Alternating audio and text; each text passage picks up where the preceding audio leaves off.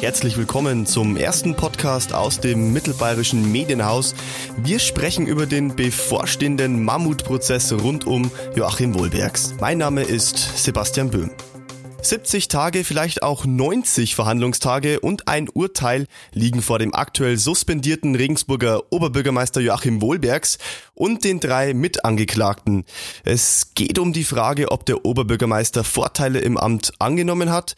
Es wird der längste Prozess, den Regensburg je erlebt hat und er ist äußerst komplex. Umso froher bin ich, dass ich heute eine absolute Expertin als Gesprächspartnerin neben mir sitzen habe, nämlich meine Kollegin Isolde Stöcker-Gietel. Isolde, hallo. Hallo Sebastian und hallo liebe Hörer. Ja, Isolde, es gab ja schon einige große Prozesse in Regensburg. Ich denke da zum Beispiel an den Fall Mollert. Am kommenden Montag, den 24. September, beginnt der Prozess um Joachim Wohlbergs. Warum ist dieser Prozess noch ein paar Stufen höher anzusiedeln? Na, man muss sich mal vor Augen führen, der Mollert-Prozess hatte 15 Verhandlungstage.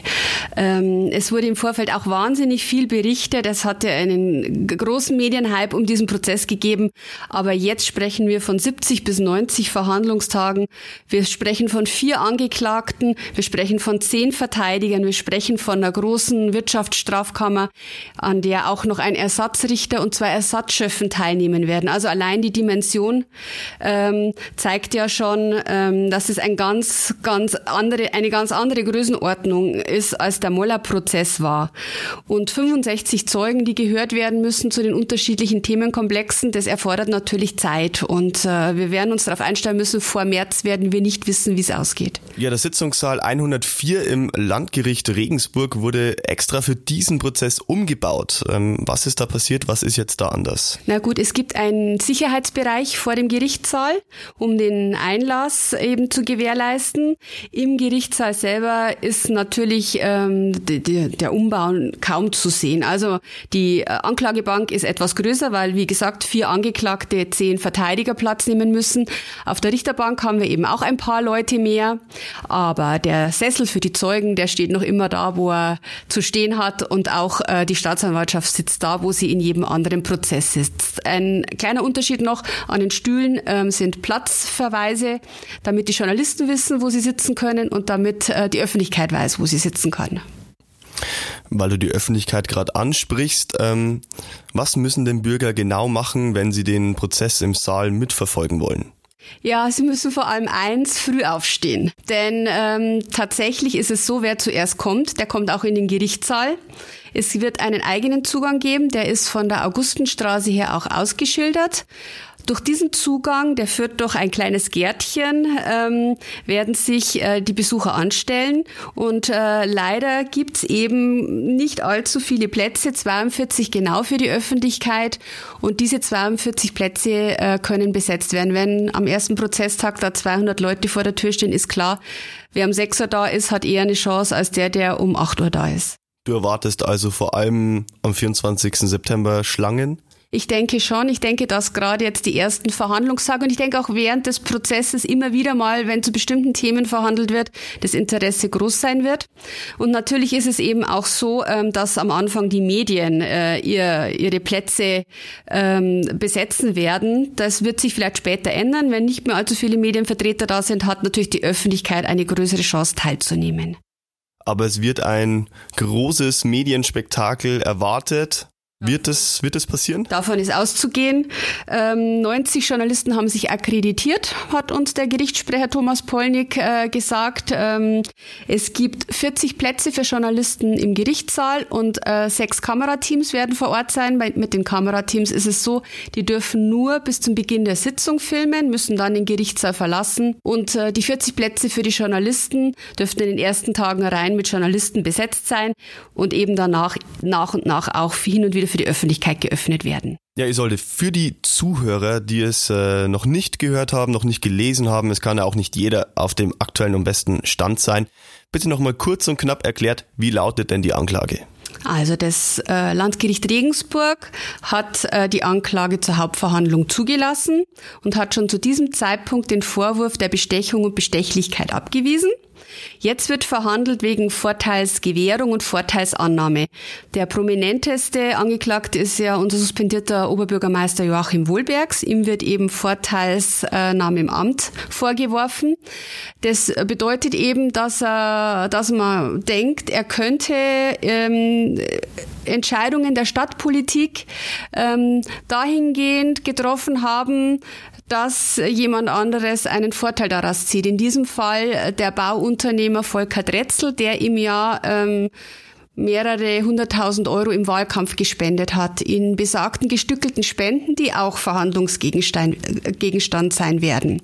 Also eben der zweite Angeklagte, Volker Dretzel mit dem Unternehmen BTT, ein großer Bauträger in Regensburg. Ihm wirft man eben Vorteilsgewährung vor und ihm wirft man auch eben Verstoß gegen äh, das Parteienfinanzierungsgesetz vor. Dann haben wir noch zwei Helfer. Das eine ist der frühe SPD-Stadtratsfraktionsvorsitzende Norbert Hartl, dem Beihilfe vorgeworfen wird.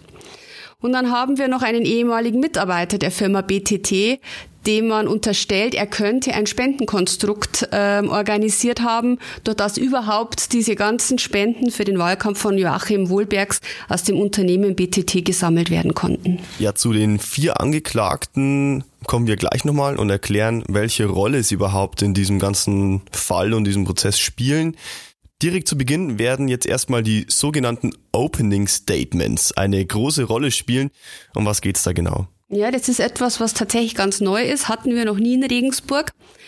Das ist ähm, so, dass das erst im vergangenen Jahr überhaupt eine gesetzliche Grundlage geworden ist, dass es die Möglichkeit gibt, dass sich Angeklagte schon zu Beginn eines Prozesses äußern und zwar nicht nur hinsichtlich der Vorwürfe, die man ihnen macht, sondern ganz grundsätzlich äußern dürfen. Ähm, da gibt es einen zeitlichen Rahmen. Ein Verfahren muss mindestens zehn Tage dauern, damit man eben diese Möglichkeit einräumt.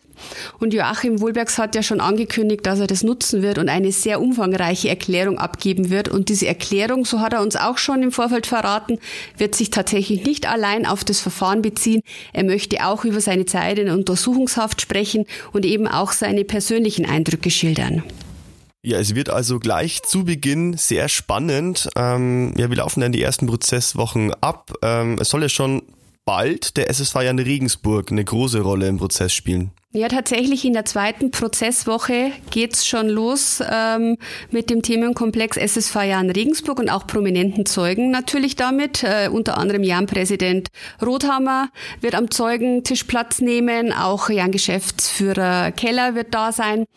Und in erster Linie geht es um die Unterstützung, die das Unternehmen BTT über viele Jahre hinweg äh, beim SSV Jan Regensburg geleistet hat. Und eben auch die Frage, ob Volker Dretzel das Ganze aus sportlichem Interesse herausgetan hat oder ob andere Interessen dahinter stecken. Das versucht das Gericht jetzt herauszufinden. Und danach geht's gleich in einen weiteren sehr wichtigen Bereich, nämlich äh, die Spendenpraxis. Das wird der zweite große Themenkomplex sein, der verhandelt wird. Ja, für Sie jetzt nochmal der Hinweis, unsere Kollegen halten Sie vor und natürlich auch während der Verhandlungstage ständig auf dem Laufenden.